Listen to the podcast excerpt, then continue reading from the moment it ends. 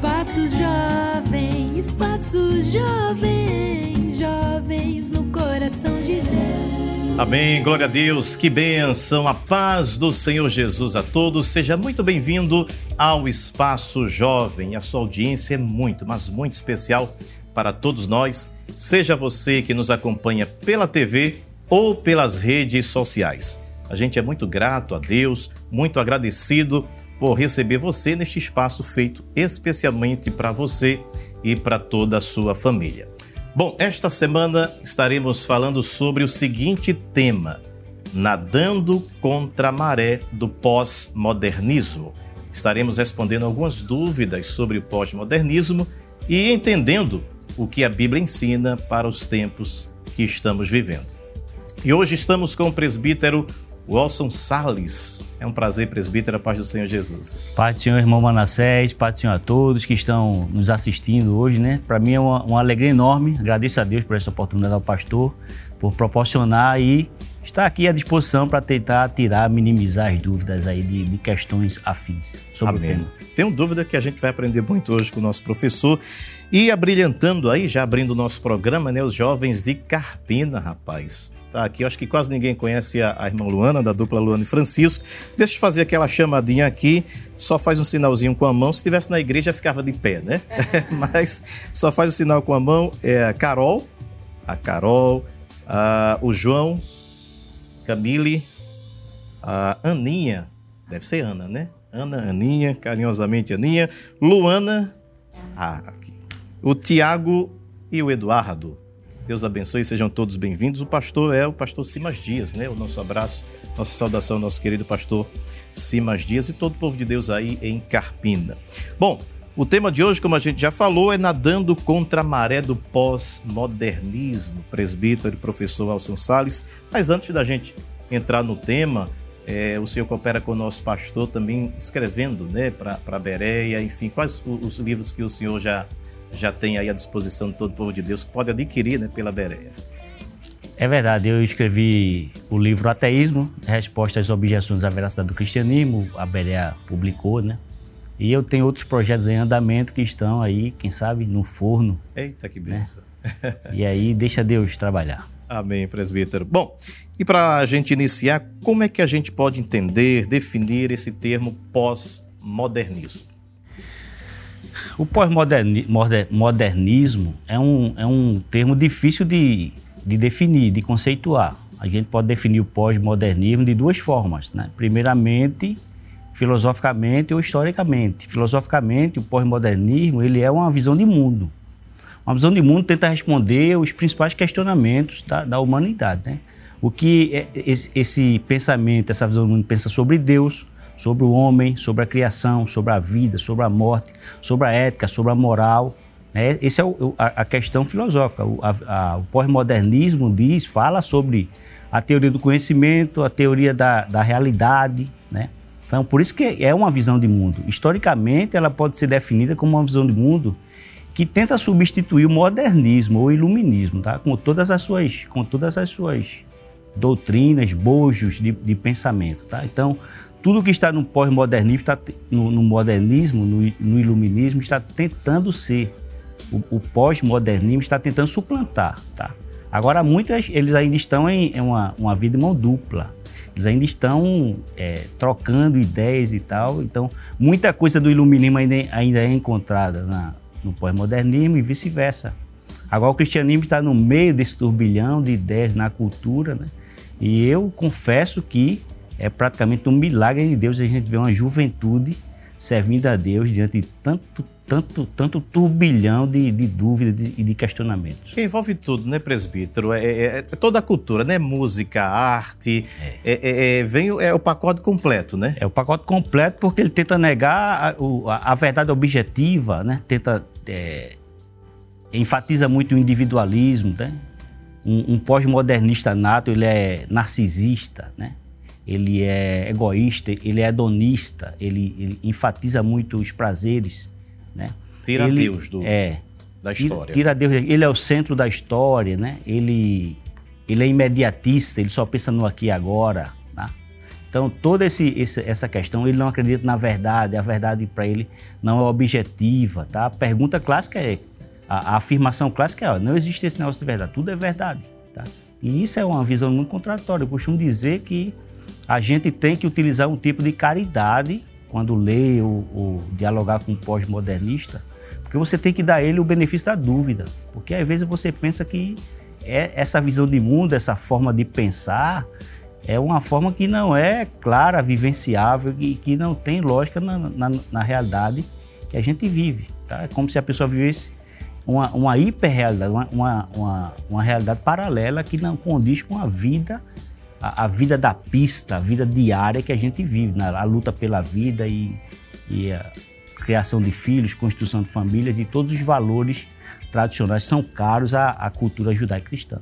E é interessante, é, é, é, presbítero, porque o modernismo, né, que vem acompanhado com a, a, a industrialização, todo um crescimento, e, e, os homens parecem assim que se, se tornam autossuficientes. Para que, que eu preciso de uma religião?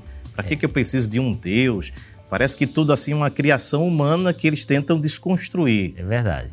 É isso? É verdade. O, o que o, o iluminismo, o modernismo tentou enfatizar, né? O, eles fundaram o cientificismo, que é a ideia de é a ideia que a ciência pode explicar todas as coisas. Isso é naturalmente fácil.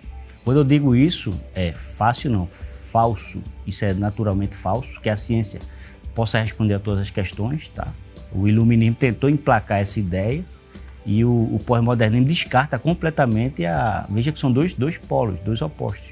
O pós-modernismo descarta completamente a contribuição da ciência. O cristianismo fica ali no meio, reconhecendo a importância da ciência e reconhecendo que a ciência não pode explicar todas as questões. Existem coisas que nós somos racionais em acreditar e a ciência não pode provar. Por exemplo, a matemática e a lógica, né? verdades metafísicas, como a ideia de que existe outra mente, outras mentes além da minha, Verdades estéticas, o belo, assim como o bom, não pode ser provado cientificamente.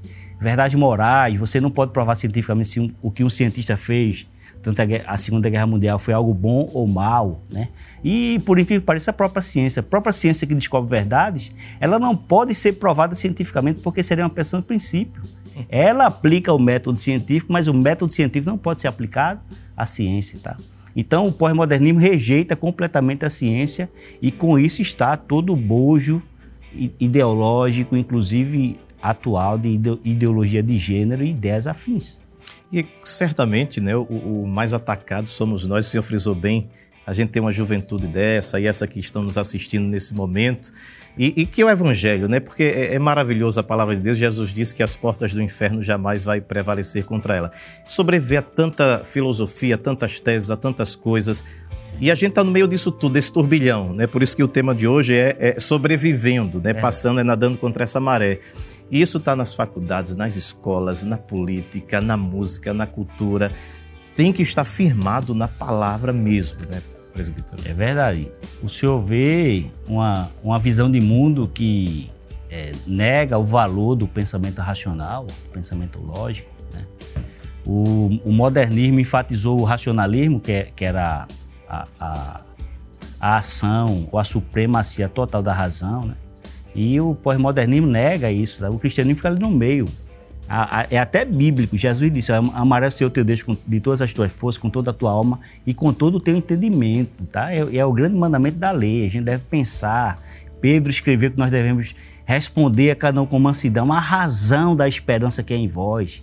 E essa razão, essa, essa, esse, essa confirmação de verdades ou essa apresentação das verdades cristãs, elas são verdades racionais, passam pelo intelecto. Só que o cristianismo entende que a revelação é superior à razão. Nós não podemos entender, por exemplo, quem é Deus se Deus não viesse na revelação especial e se revelasse de maneira especial, tá? Então, o cristianismo diz, olha, nós entendemos a razão, mas a razão é serva da revelação, é o uso ministerial da, revela da, da razão se submetendo à revelação. Eu acho que a igreja tem vencido essa luta por causa disso. E certamente, né, os jovens aqui devem ter tido alguma experiência de ser chamado de atrasado, é. de, de, de, seguir um livro milenar que já está ultrapassado, que precisa ser atualizado. E E, e pasmem, né? Que são muitos teólogos que dizem que a, a Bíblia precisa ser atualizada, presbítero. Verdade. Isso faz parte desse pacote aí, do, do pós-modernismo? Faz parte do pacote, agora faz parte de um pacote de uma negação de uma série de verdades, tá? O cristianismo, que também é uma visão de mundo,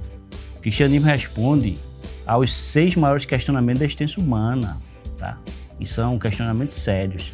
Se você observar todas as visões de mundo que existem, todas as religiões que, que se contradizem contra, contra, o cristianismo, elas não respondem coerentemente a essas, esses seis questionamentos. Por exemplo, por que existe alguma coisa ao invés do nada? Tá? Ou origem, de onde viemos? Não faz sentido é, quando, um, por exemplo, um evolucionista ele vai tentar dizer que tudo surgiu ao acaso e ele vai ter que defender um evolucionismo cósmico, biológico e químico, aleatório, sem uma mente inteligente por trás. Isso é absurdo origem de onde viemos, identidade de quem somos.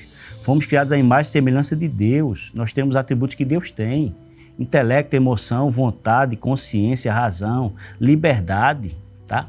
É, propósito, porque estamos aqui, moralidade, como devemos viver destino para onde vamos, tá? O cristianismo responde coerentemente às aspirações humanas e todas as visões de mundo que se contrastam ao cristianismo não respondem de forma coerente. É, uma, é um sinal claro de que o pós-modernismo e o próprio modernismo erraram tá, nas suas postulações e é por isso que o cristianismo, além de permanecer de pé, tá, a visão de mundo judaico-cristã permanecer de pé, ainda norteando a cultura ocidental, tá? Não, não apenas isso, o cristianismo não apenas tem se mantido de pé, mas ele tem crescido avassaladoramente, porque a palavra de Deus não pode falhar. Jesus disse: Edificarei minha igreja e as portas do inferno não prevalecerão contra ela. Isso é fato. Agora, é, é, é, é, é uma incoerência, né? Um pensamento que diz: você não pode questionar, mas já está questionando a mim porque eu questiono. É. não é? É verdade. É meio confuso. É uma visão aí. do mundo contraditória. agora, é, agora é, é qual, qual a preparação, por exemplo, é, presbítero? Porque o jovem da igreja hoje, é, eu acho que citou aqui antes da gente começar o programa que tem um advogado entre nós, não é? Graças a Deus, é, é, é, no nosso meio tem médicos, advogados, tem cientistas, enfim, que não estão ligados apenas ao que eles dizem, não, a um bando de religioso, né, que acredita que vai morar no céu, enfim. Há pessoas cultas que estudam, que buscam conhecer, mas tem que passar pelo processo né, da faculdade, da universidade. Primeira dica que o senhor daria para esses jovens que vão ingressar, para ter cuidado com o pós-modernismo que está ali, né, implantado, incutido ali nos ensinamentos. Eu costumo dizer exatamente isso. Essa questão é séria porque me parece, me parece que a juventude cristã não fala apenas é, em um contexto assembleiano, fala em um contexto geral, tá? A juventude cristã ela não tem, ela não teve os as emoções e o intelecto e o intelecto preparado para lidar com grandes questionamentos que a gente vê, por exemplo, no meio universitário, tá? Então eles têm entrado, têm saído, eu entendo que parece sob a proteção de Deus, a ação da igreja, a oração da igreja, tá? Mas quando alguns são de fato confrontados frontalmente, eles se sentem ameaçados, tá? E alguns realmente naufragam na fé, porque o, está acontecendo uma batalha pelo controle da mente, tá? Se a mente for vencida, as emoções sucumbem e a fé naufraga. E não, não é não é tão simples dizer que uma pessoa abandonou o cristianismo porque não era dos nossos. Não é tão simples. Porque a, a realidade da apostasia é, é bíblica. Paulo disse que no, no, final dos tempos muitos apostatariam da fé, tá? Então a gente não pode minimizar essa questão. Eu acho que deve haver uma espécie de formação continuada para os jovens, para eles entenderem o que está acontecendo na cultura, é, alimentá-los com uma resposta cristã, tá? uma resposta bíblica cristã, que está aí disponível há 300 anos. Por exemplo, o senhor falou as mentes privilegiadas, né? Geralmente tem um, um discurso atual que um cristão ele é uma pessoa de nível intelectual baixíssimo, tá? Uhum. Mas quando a gente olha na história, isso é completamente falso. Tomás, é, Tomás de Aquino foi o personagem de ouro da escolástica, né? É, é, Santo Agostinho foi o personagem de ouro da, da patrística. Ele escreveu 154 livros Quando as pessoas, os, os físicos, astrofísicos, filósofos, filósofos da, da, do tempo, falam sobre o tempo, eles recorrem a Agostinho, tá? É, quem possibilitou a ciência moderna foram cristãos que pensaram, tiveram insights na, na, criação e elaboraram teorias, tá? Baseado no que a Bíblia dizia, tá? Isaac Newton, Galileu Galilei, Copérnico, grandes, grandes mentes, grandes pensamentos que possibilitaram a ciência moderna. Então, o cristianismo né, é a vanguarda do pensamento ocidental, tá? Permanece sendo, e nenhum mantra moderno que queira minimizar esse fato pode retirar da história essa contribuição. Só que agora é a hora de estreia. Né? Vamos testar aqui os conhecimentos. Chegando, estreando hoje o quadro Quem Sou Eu? Muito bem, é, vou dando dicas aqui para você que está em casa acompanhando. Vai aparecendo aí as dicas também. Crente que vai para a escola dominical, né, presbítero? Não tem medo, né? É verdade. Né? Todo... Vai rodar a vinhetinha? Então, quem sou eu?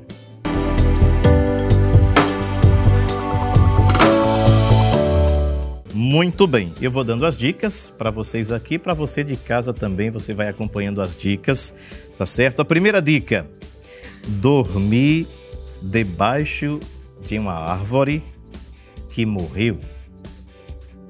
Quem souber, levanta a mãozinha. Nada ainda? Vamos lá. Então vamos para a segunda dica. Muita gente em casa eu acho que já já matou aí, né? Vamos para a segunda dica? Comprei a passagem errada de propósito. Ei, quem é, José? Nosso querido Jonas. Jonas, muito bem. Você aí de casa com certeza, né? Na, na segunda, o homem já matou. E a terceira, viajei três dias debaixo d'água, né? É personagem o profeta Jonas, que foi enviado, né, a Nínive. Vamos para a segunda? Fui curado de cegueira. Tem um bocado, né? Quem será? curado de cegueira. Nada? Alguém quer arriscar, não? Não. Vamos lá, segunda dica para você que está acompanhando em casa também.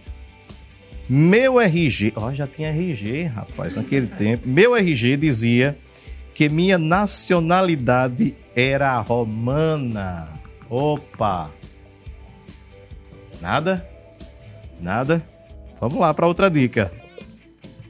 Minhas viagens se tornaram conhecidas e estudadas. Opa, eu ouvi alguma coisa. Paulo. Mas ele, ele, já sabia também, né? Josafá é teólogo, viu, presbítero? Josafá tá matando todas aqui. Vamos para terceira, uh, o terceiro personagem. Vamos lá. Atenção você aí em casa. Chegou agora do culto, né? Já vai aprendendo aí da palavra. O nome do meu pai. Eita, essa aqui, essa aqui a produção pegou leve, né? Eu vou fazer. Vamos lá. O nome do meu pai era Arã. Não? Vamos para aí, presbítero. Quem é professor da escola dominical? Vão, vão entregar aqui. Vi fogo cair do céu. Nada. O nome do meu pai era Arã. Vi fogo cair do céu. Posso ir para a terceira? Dividi a terra com meu titio. Agora ficou fácil. Hã? Ló, muito bem. Então, então, parabéns aí. E você de casa com certeza aprendeu mais um pouco aí com esses personagens bíblicos, estreando aí esse novo quadro aqui no nosso programa. Nós vamos a um rápido intervalo, não sai daí, compartilhe com seus amigos e familiares o nosso programa. Passos jovens, passos jovens, jovens no coração de Deus. Louvado seja o nome de Jesus. Estamos de volta aqui no Espaço Jovem. Não esqueça de compartilhar o nosso programa. Você pode nos encontrar nos canais do YouTube e é a DPE Live e Rede Brasil Oficial. E hoje nós estamos conversando é, com os nossos jovens, você de casa, com o tema Nadando contra a Maré do Pós-Modernismo. E hoje estamos com o presbítero, o professor o Alson Sales. Quando a gente está aqui, os jovens estão ansiosos para fazer pergunta. A primeira é quem? Eita, essa peleja agora é tua, Josafá. Vai lá, fica à vontade. Paz do Senhor, presbítero, satisfação estar aqui. É, principalmente no meio acadêmico, nós aprendemos filosoficamente, obviamente falando, que o homem ele é produto do meio. essa afirmação ela é verdade? O senhor poderia nos explicar melhor a respeito disso? Esta é uma pergunta muito importante, né? atual, né? pertinente. Tá? Eu diria que é, também essa afirmação é um engano porque é, se a gente for falando na nossa realidade, se a gente for observar numa favela onde exista um grande bolsão de pobreza e de criminalidade, você vai ver que 90% das pessoas que habitam ali são pessoas honestas, trabalhadoras, tá? Que, que se esforçam para estudar, para trabalhar, para criar um futuro para os seus filhos. Então, a realidade que vem até nós tá? mostra que essa afirmação ela é falsa em si, mas que o meio influencia. É por isso que a cultura judaico-cristã, a tradição, as tradições milenares e caras ao cristianismo devem ser ensinadas de dia e de noite, de forma doutrinária, em forma de aconselhamento, tá? na forma do exemplo, para que essa cultura seja cada vez mais incentivada e o cristianismo, onde quer que ele esteja, em um bolsão de pobreza, em um bolsão de riqueza, tá? em um bolsão intelectual, o cristianismo vai se manter de pé, vai se manter ativo, vivo e influenciando as pessoas. Amém. Irmã Luana, fique à vontade. Paz do Senhor, presbítero. Amém. Prazer estar aqui participando e também escutando o Senhor. É, nesse pós-modernismo, a gente vê que existe muitos jovens procurando, fazendo seu futuro, né? Curso, faculdade. E a minha pergunta é a seguinte: como é que eles. A gente está vendo que o mundo está caminhando tudo contra o nosso Deus, né? Contra o nosso cristianismo. Como é que eles podem fazer para não negar a Cristo, permanecer com a sua, o seu curso, o seu futuro que ele escolheu e não negar a fé? Essa é uma pergunta também importante, pertinente, né? Atual porque é a nossa experiência, né? Eu estou acabando de sair da faculdade do curso de filosofia, né? E passei ali muitos desafios, né? E eu fui de fato para aquele curso para tentar ver até que ponto o ateísmo, se ele era de fato militante, se ele era de fato pertinente, tá? E eu vi que o cristianismo, muito pelo contrário, se desponta e, e não é suprimido por esse tipo de pensamento, tá? A primeira coisa que eu diria para as pessoas que passam por esse desafio é que ela deve internalizar em si a autoridade da palavra de Deus, tá? E saber que o evangelho é inegociável, tá? Se algo vai se chocar frontalmente com o seu estilo de vida cristão, que Deus programou para você, porque a Bíblia diz, né, que Deus tem um propósito para nós, tá? E Jesus quando estava orando lá na oração sacerdotal em João, capítulo 17, ele disse, olha, que a, a, e a oração que eu faço é esta: que eles te conheçam a ti como Deus, como Deus verdadeiro e a Jesus Cristo a quem enviaste. O que é que Jesus está falando ali? Está falando sobre o nosso propósito aqui nesta terra, tá? Conhecer a Deus e a Jesus, tá? Então, o, o evangelho é inegociável. Se algo se choca frontalmente contra o evangelho, a ponto de, de fazer com que você entre em um estado de apostasia, tá? Então você deve repensar bem, tomar muito cuidado, tá? Ou você deve, de fato, fazer, é, passar por aquela disciplina, o que quer que seja, né? A, a, tentando alcançar os créditos que você precisa para passar e depois deixar aquele de lado, né? Ou você tenta é, escolher a melhor forma de, de não se contaminar com esse, esse tipo de qualquer tipo de pensamento que tente de fato anular a visão do mundo judaico-cristão. É, não tem como a gente não recorrer ao, ao jovem Daniel, né, presbítero, é. que vai lá para Babilônia, um mundo, um outro mundo. Um camarada que vivia ali em Jerusalém, quando chega em Babilônia, é um outro mundo, é outra cidade, outra cultura, é mas ele não relativiza né, a, sua, a sua fé, a sua convicção, não é isso? É verdade. A experiência de, de Daniel é um, é um exemplo para nós, assim como a experiência de José no Egito, né?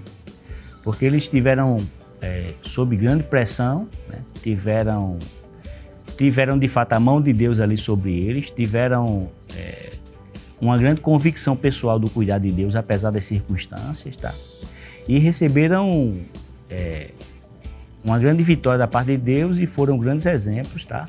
Que chegou, chegaram até nós. Só que José e Daniel não tinham o que nós temos, tá? A palavra Deus autoritativa, palavra de Deus inspirada, na sua plenitude para nós, tá? E a ação do Espírito Santo conosco e habitando em nós, tá bom? Porque se você ler lá em João capítulo 14, naquele contexto ali, você vai ver que Jesus disse: Olha, eu vou para o Pai, mas vocês vão fazer obras maiores do que as que eu faço. E a responsabilidade está também sobre a nossa geração. E eles, assim, não, não, houve uma negação em aprender sobre a cultura, né? É. Eu acho que é isso que, que, que a gente tem que aprender. Não vá se negar a estudar, fazer uma faculdade, uma universidade, é. mas eu não vou me contaminar ali. Né? eu estou nesse oceano salgado, mas a minha carne não tem esse tipo de sal, é outro isso, sal. Né? Isso que o senhor falou, irmão Manassés, é uma, uma, uma verdade. Eu, eu me sinto até feliz de ter ouvido e escutado isso do senhor aqui, porque na minha concepção, a melhor forma da gente se defender de todas as visões de mundo que se contradizem ao cristianismo, tá? Primeiramente, o cristianismo bíblico, ele ele afirma que ele é verdadeiro e que tudo que se opõe a ele é falso. Jesus disse: Eu sou o caminho, a verdade e a vida, e ninguém vem ao Pai senão por mim. O que é que Jesus está dizendo? O cristianismo bíblico é verdadeiro, tudo que se opõe a ele é falso. Tá? Então, na minha concepção, a melhor forma de você preparar um jovem tá? para entrar num ambiente hostil tá? é você ensinar ele as visões de mundo que se contradizem, que se levantam, que se sobrepõem, que tentam se sobrepor ao cristianismo, tá? Então, quando você estuda as visões de mundo, você já sabe o que tal o que determinado pensador é, vai levantar, vai questionar, e você já tem uma resposta, já tem uma, uma concepção, e você decide se vai entrar naquele debate, se vai ser frutífero, debater ali, ou se você, como já sabe, daqui, como aquela visão do mundo se comporta ou afirma determinadas coisas, você já sabe, você deixa aquilo de lado, e, mas você vai, vai sair dali sem se contaminar, seguro, tá? E as visões de mundo estão aí, são muitas, são plurais, tá? E eu diria que nenhuma visão de mundo se compara ao cristianismo no sentido de responder, de dar um relato da realidade, tá? Porque o cristianismo bíblico, ele está fundamentado sobre quatro alicerces: revelação, tá? Deus se revela por meio das coisas criadas na criação e Deus se revela de maneira especial na Bíblia. Deus se revela de maneira especial, de maneira especial na história por meio da encarnação do Verbo e Deus se revela de maneira especial na história por meio da nação de Israel. Revelação. Essa mensagem tem que ser racional, inteligível, razão, história e experiência, tá?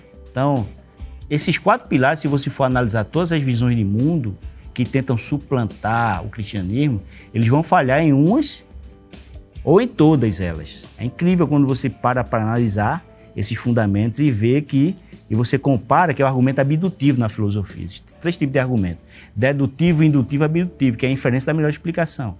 Então, olha, tá, você quer debater isso? Eu vou dar minha versão dos fatos, você dá a sua, e a gente vai comparar qual visão de mundo tem uma resposta mais coerente sobre a realidade. Quando você faz essa comparação, as visões do mundo que se contradizem com a fé cristã desabam. E há momentos, presbítero, não sei se o senhor vai. Estamos aqui para aprender com o senhor. Tem momentos que, às vezes, o silêncio é a melhor resposta. Eu me lembro de, de, de Jesus diante de Pilatos. O que é que é a verdade? Jesus calou. Verdade. Mas ele viu que era verdade, né? É, às vezes uma, um questionamento ele vem com um certo nível de, de afronta Sim. ou, ou desmérito, tentativa de desmoralização.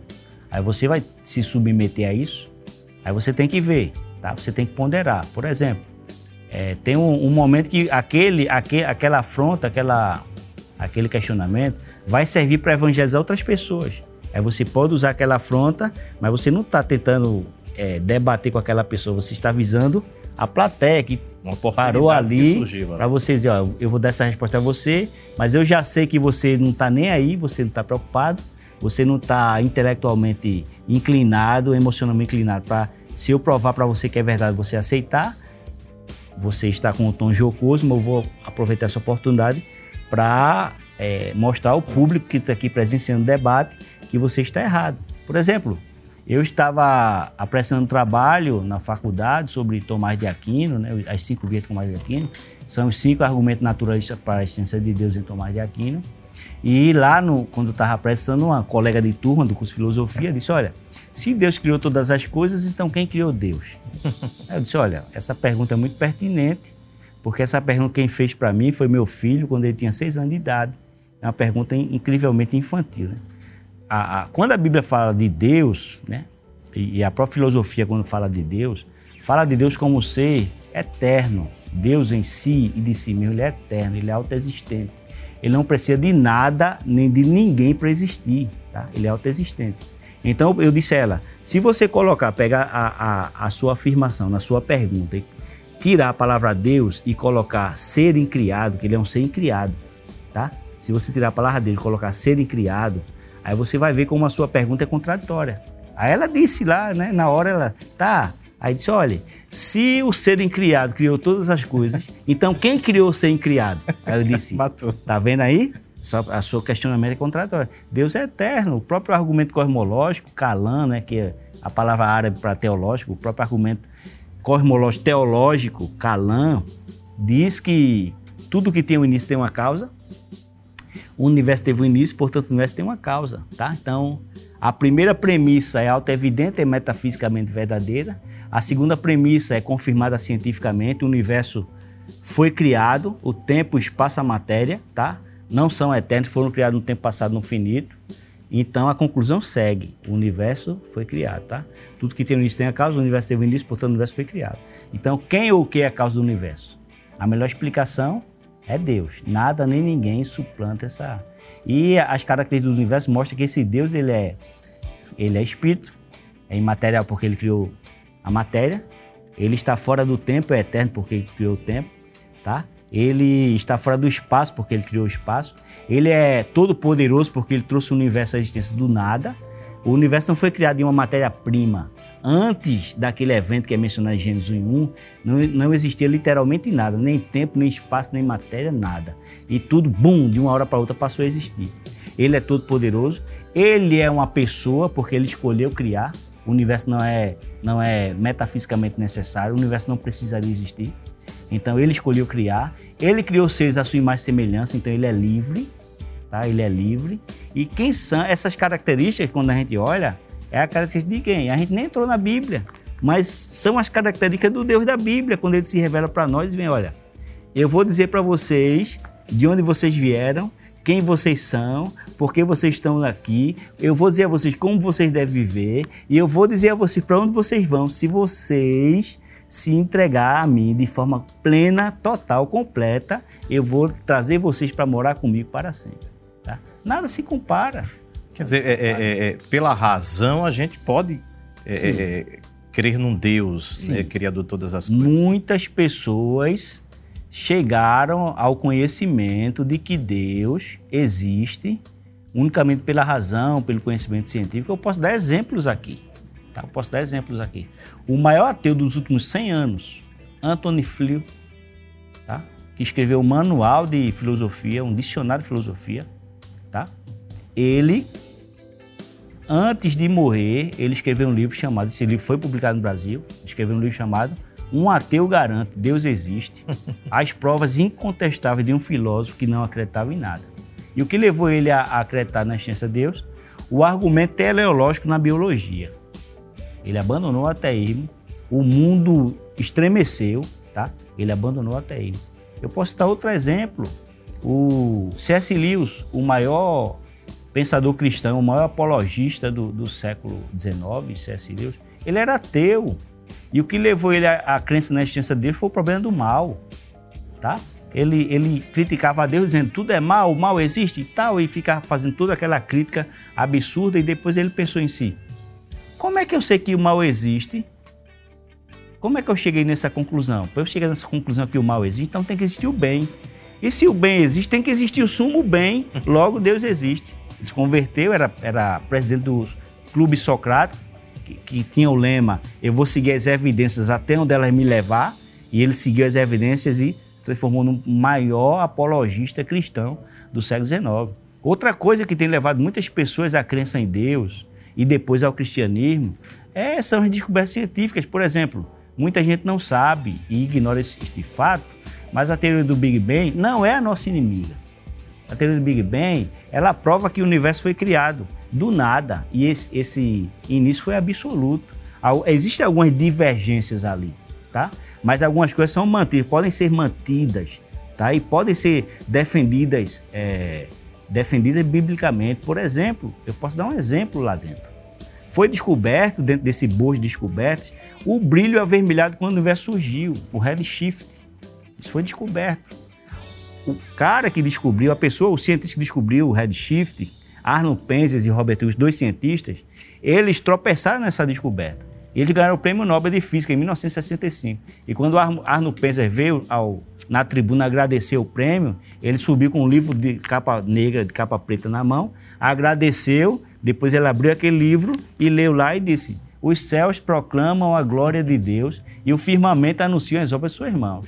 Mas quando Albert Einstein disse que se o universo foi criado, essa luz deveria ser descoberta, em 1917, quando ele disse isso, essa luz deve, deve, ele disse, essa luz ela tem que ser independente do Sol e tem que ser mais antiga que o Sol.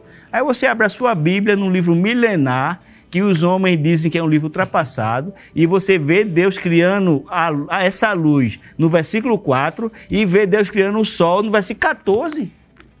Tá? Ah, ou seja, de forma milimétrica. Então, essa teoria tem levado tantos cientistas à, crença em Deus e a descoberta também na biologia, que muitos cientistas abraçaram a crença em Deus, abraçaram, muitos abraçaram o cristianismo, tá? E muitos pela descoberta, inclusive, do genoma humano, se converteram à fé cristã, tá? Então, o, esse, esse relato de que o cristianismo está sendo ultrapassado, tá? É, ele está mais em um sentido de propaganda, propaganda antirreligiosa, tá? Mas não se apresenta como uma, como uma realidade dos fatos.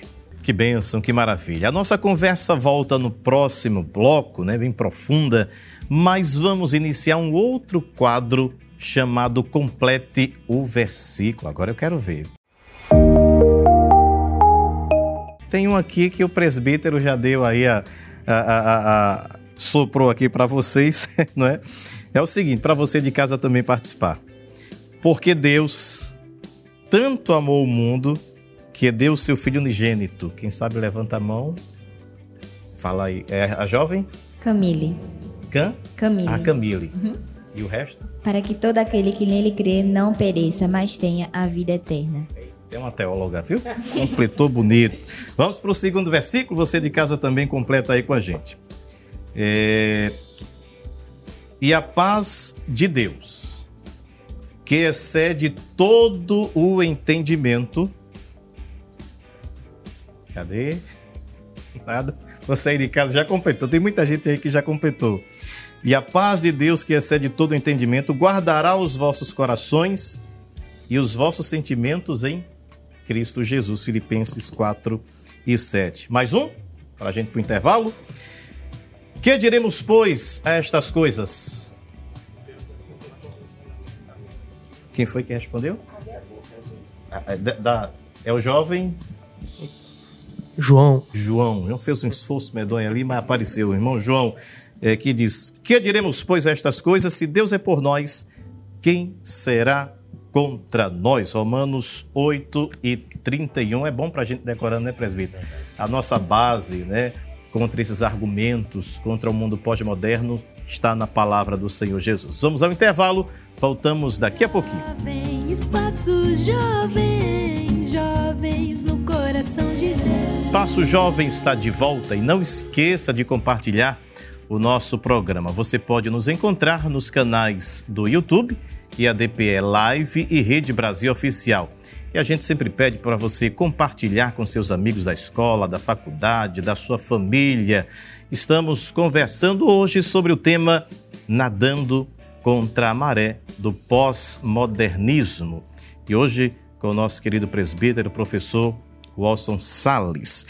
É, é, é, presbítero, por que o pós-modernismo ele tem tanta dificuldade de explicar o sentido da vida? Essa pergunta é, é importante e é problemática para o pós-moderno, porque para o pós-modernismo, porque o pós-modernismo está baseado basicamente no, no, relativismo, no imediatismo, tudo aqui agora, a ideia de carpe diem, tudo aqui agora, tá?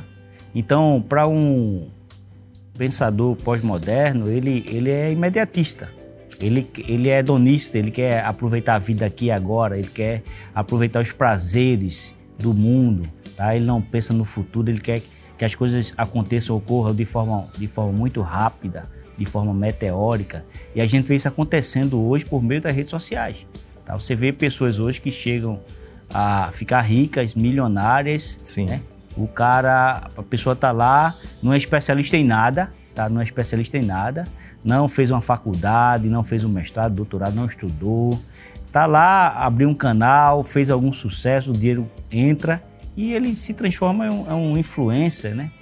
Um, um influencer. Hoje os, existem muitas influências no mundo e a gente vê elas falando sobre temas diversos, temas polêmicos, mas quando a gente vai observar ao fundo, ao fim, ao cabo, elas não são especialistas em nada, tá? Eles são o que é chamado de ultracrepidário. O que é um ultracrepidário? É uma pessoa que dá opinião sobre diversos temas sobre os quais ele não entende absolutamente nada, tá? E as pessoas já, já viram aquela pecha, já colou nele aquela pecha de influência, de influenciador, e tudo que ele diz termina virando lei, tá? No cristianismo é diferente, gente. A gente não, a gente não, a, a nossa identidade, ela é recebida, não é construída. No pós-modernismo, essa, essa ideia de construir identidade é bem patente, é bem moderna. No cristianismo, não. No cristianismo, nós fomos criados à imagem e semelhança de Deus. Nós recebemos a nossa, a nossa identidade. Então você não pode pautar sua identidade, o seu sentido sobre, sobre algo é, passageiro. Né? Você vai, vai colocar sua, a sua visão de mundo apenas naquilo que você faz, nas suas habilidades naturais, tá? ou apenas naquilo que você está alcançando aqui agora, ou apenas no, no sucesso. Tá? Quando aquilo passar, a idade chegar, para onde vai o sentido? Tá? O nosso fundamento é Cristo. Tem um pregador americano que eu, eu assistia muito, Chuck Smith, ele dizia: Olha, Cristo é uma rocha. Cristo é uma rocha verdadeira. Ele, é, ele, ele dizia: Ele é feito uma bigorna, onde o, ma, o martelo dos homens tem batido durante séculos e todos eles têm sido despedaçados. E Jesus permanece de pé.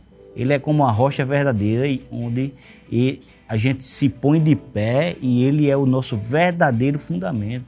O sentido da vida para o cristão é Cristo, tá? Nós devemos pautar todas as nossas decisões, a nossa forma de pensar, tá? Na autoridade da palavra e na pessoa, no exemplo, nos ensinamentos de Cristo. Esse é o sentido. O próprio Jesus disse, eu, eu acabei de mencionar, né? Jesus disse, olha, o propósito é esse, ele orando pelos discípulos lá em, em João 17, que te conheçam a ti como o único Deus verdadeiro e a Jesus Cristo a quem enviasse. Como é, os pós-modernos não têm um, um alicerce, um fundamento sólido, tá? eles estão alicerçando no relativismo, né? na, nega, na negação da verdade, em um fenômeno atual chamado de hiperrealidade, tá? a realidade virtual. Cada vez as pessoas, eu não diria apenas os jovens, seria uma seria uma injustiça minha dizer que apenas os jovens estão mergulhando, passando cada, cada vez mais tempo, gastando cada vez mais horas em redes sociais, em uma realidade virtual. Que esse, esse é de fato uma, uma característica do pós-modernismo, tá? A questão da hiperrealidade, jogos online, é, personagens online que representa que representa a pessoa, o que eles chamam de avatar, a, a, de você se colocar dentro da rede social com imagem criada pela rede social, por um aplicativo, e depois a pessoa começa a tentar, a, começa a confundir a realidade que nós vivemos com a realidade virtual. Consequências psicológicas exato, já, profundas. Exato, é, consequências emocionais, psicológicas, tá?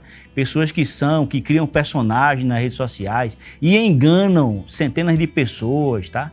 E, e eles criam com, com essa intenção, tá? E de influenciar. Então as pessoas devem ter cuidado. Nós temos que voltar para a realidade.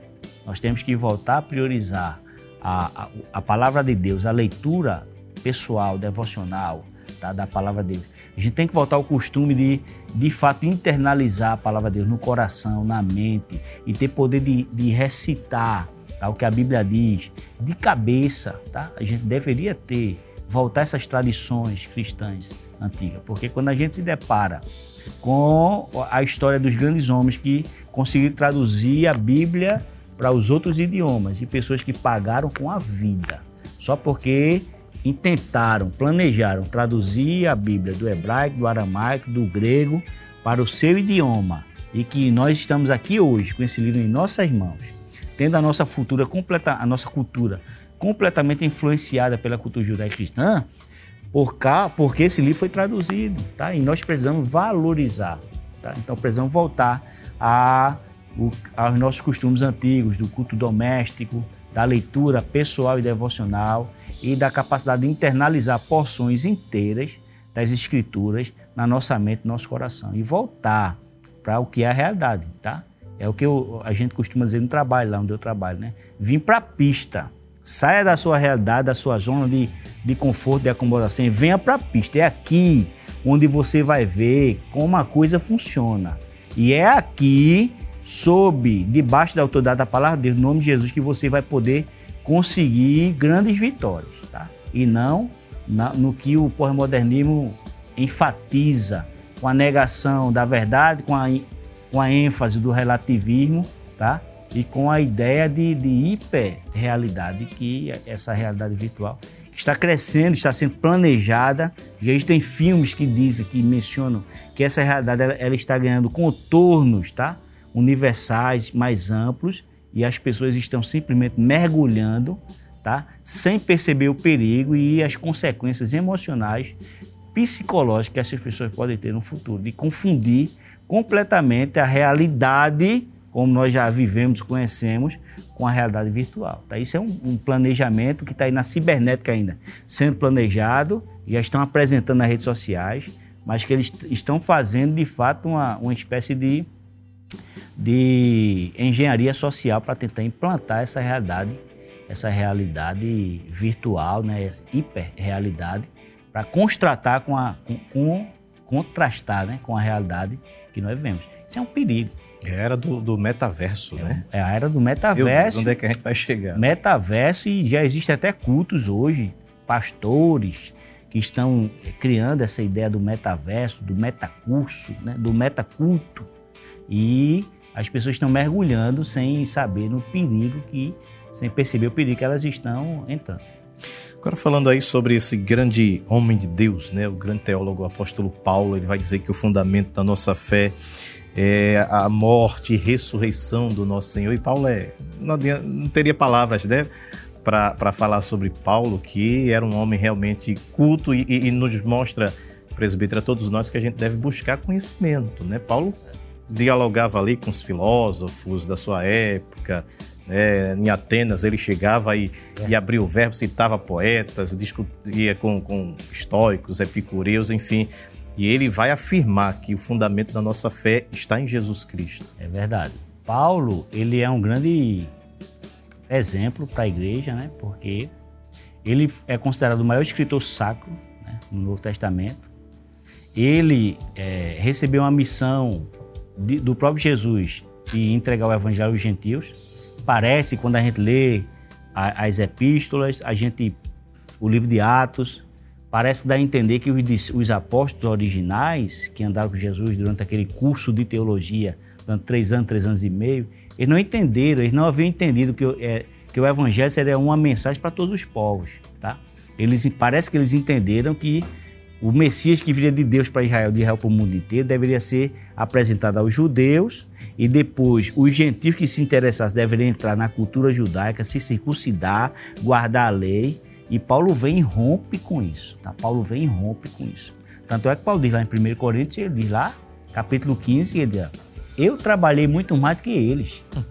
né? não, e, só que ele diz, não eu, a graça de Deus comigo. Ele diz, eu trabalhei. Quando você vai comparar o que Paulo fez, se você ler o livro de Fator Melquisedeque, Don Chatson, né? É, você vai ver que os doze apóstolos em Jerusalém, Judéia, Samaria, evangelizaram, ganharam para Jesus, evangelho, alcançaram 3 milhões de pessoas.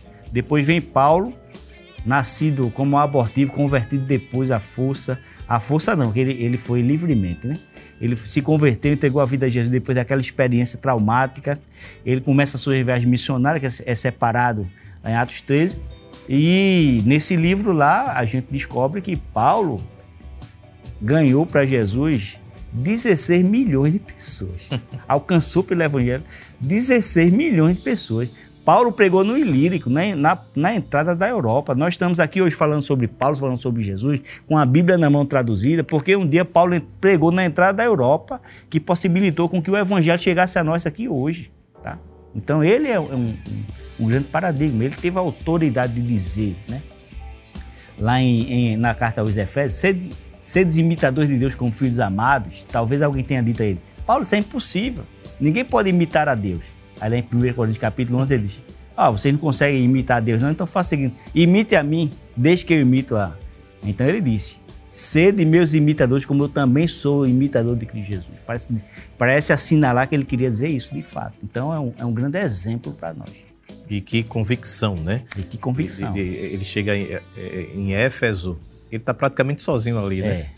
E sacode ali a religião, a cidade. Tem até protesto. Né? Éfeso, protesto não é coisa nova, não. Éfeso era o centro de adoração de, de uma grande deusa mãe do Antigo Oriente, Oriente Próximo e Antigo, Diana dos Efésios, Artemis, né? Afrodite tinha um templo em, em Corinto com mil prostitutas cultuais, né? E lá em Éfeso era um grande centro de adoração que terminou dentro do sincretismo religioso, levando para a ideia de adoração a Maria, né? porque lá no século V, em 431, concílio de Éfeso, a, a, Maria foi declarada mãe de Deus em Éfeso, tá? em Éfeso. E o culto a essa deusa permanece até hoje, dentro pois, do sincretismo. Né? Isso que é bom a gente estar... Tá aprofundando e, e, e, conhecendo mais. Bom, nosso tema de hoje, né, falando sobre nadando contra a maré do pós-modernismo, e eu quero pedir a sua ajuda, professor presbítero Wilson, para falar para essas pessoas né, e para todos nós, né, como ajudar é, alguém que está tendo a sua fé atacada pelo pós-modernismo. Esta é uma pergunta importante, né? uma, uma assertiva importante, porque de certa forma todos estamos sendo atacados né? pelo pós-modernismo e a, a solução ela é coletiva e individual, né? A, a, solução individual é você se dedicar mais né, à leitura da palavra, estar mais conectado com a igreja local e conectado com a obra de Deus, tá? Envolvido sempre se mantendo ocupado, tá? E a responsabilidade coletiva, ela é, de forma geral, de todas, né? De todos, porque é, tem, temos que criar mecanismos, tá? Para alimentar a mente dos jovens com informações sadias, tá? É, preparar o jovem, preparar o intelecto e as emoções do jovem para lidar, enfrentar esses problemas e conseguir é, sair, perceber as armadilhas e conseguir sair, se sair a tempo, tá? Eu acho que nós devemos criar mecanismos e uma espécie de formação continuada para lidar com os problemas, os ataques da pós-modernidade. Agora, quando a gente olha, é, como eu disse no início, tá? Quando a gente olha de, de forma direta, de forma até com uma grande caridade para as pressuposições do pós-modernismo, a gente vê que são pressuposições que se, não se sustentam, tá? Elas são pressuposições, pressuposições que têm um apelo psicológico, né? Não sei se as pessoas já leram, né? As pessoas que estão assistindo a gente já leram o livro As Roupas Novas do Imperador, tá? Ali se dá uma, uma espécie de uma, um tipo de argumento psicológico. O que é um argumento psicológico? Olha, é o argumento que é utilizado hoje por ateus, tipo, o que é que um ateu diz hoje? Ah, um cristão não, não é uma pessoa que pensa. Um cristão não é uma pessoa voltada às ciências, tá? Ou um cristão não é uma pessoa inteligente. Isso é flagrantemente falso, tá? Então, por que esse argumento é um argumento psicológico? Porque ele faz com que as pessoas, para serem aceitos no grupo dos inteligentes, para serem aceitos no, no, grupo dos que são voltados à ciência, se submetem tá, a esse argumento psicológico, esse artifício psicológico, e terminam voltando as costas para o cristianismo. Mas isso é completamente inverídico, tá? completamente inverídico. Cristianismo é a base, junto com a cultura judaico-cristã, o cristianismo é a base, junto com a filosofia clássica, da cultura ocidental, tá? E ninguém pode negar isso, tá bom? Então, não existem segredos, não existem segredos. Agora existem, nós temos que arregaçar as mangas, tá? e começar a fazer um trabalho sistemático com os jovens de conscientização e gerar, né, criar mecanismos para trazer informações sadias e preparar a mente, o intelecto dos jovens e as emoções para que eles possam encarar de si por si mesmos esses desafios e saírem vitoriosos, tá? Inclusive trazendo pessoas para Jesus. É isso que Paulo diz lá em 2 Coríntios capítulo 10, versículo 4 e 5. Ele diz, as armas da nossa milícia não são carnais, mas sim poderosas em Deus para a destruição da, da, de fortaleza, anulando sofismas e trazendo todo o pensamento cativo, obediente à obediência de Cristo. Tá? Então, esse é um embate cultural que nós devemos fazer com respeito, com consideração às pessoas, com respeito, mas nunca perdendo a oportunidade de falar a verdade em amor daquilo que que Deus fez por nós em Cristo Jesus. Amém. Pena que estamos chegando ao final né, do nosso programa de hoje. Quero agradecer aqui em nome de toda a equipe da Rede Brasil, a presença de vocês aí de Carpina. Deus continue abençoando. Leve o nosso abraço aqui ao pastor Simas Dias. Deus continue abençoando vocês e, claro, ao nosso presbítero, professor Alson Sales. Fique à vontade para suas considerações. Eu quero agradecer essa rica oportunidade de estar aqui né, com esses jovens que são milagres de Deus né, nesse, nesses tempos pós-modernos. Agradecer a, a, você, Manassés, a toda a direção, a produção do programa. Né? Agradecer a Deus né, e ao nosso pastor por deixar esse canal aberto, um canal tão importante para que mais informações e conscientização cheguem aos jovens. O conselho que eu dou final é busque a Deus, né? Cresça no conhecimento da palavra, tá? internalize a palavra e busque de Deus grandes experiências. Tá? Experiência do tipo, Senhor, eu não saio daqui se a tua mão não estiver comigo. E você vai ver grandes coisas, Deus fazer grandes coisas na tua vida, coisas maravilhosas. Você vai ver grandes milagres. Tá bom?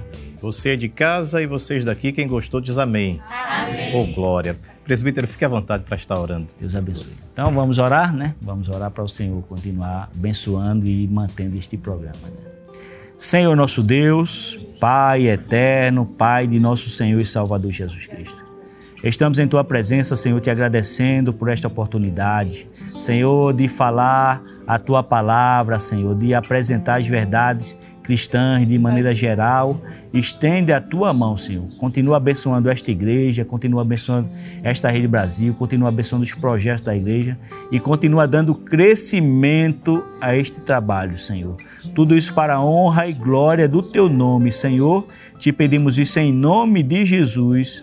Amém. Glória a Deus. E você continua com a programação da Rede Brasil de Comunicação. Tem muito mais de Deus para a sua vida e até o próximo programa. A paz do Senhor Jesus.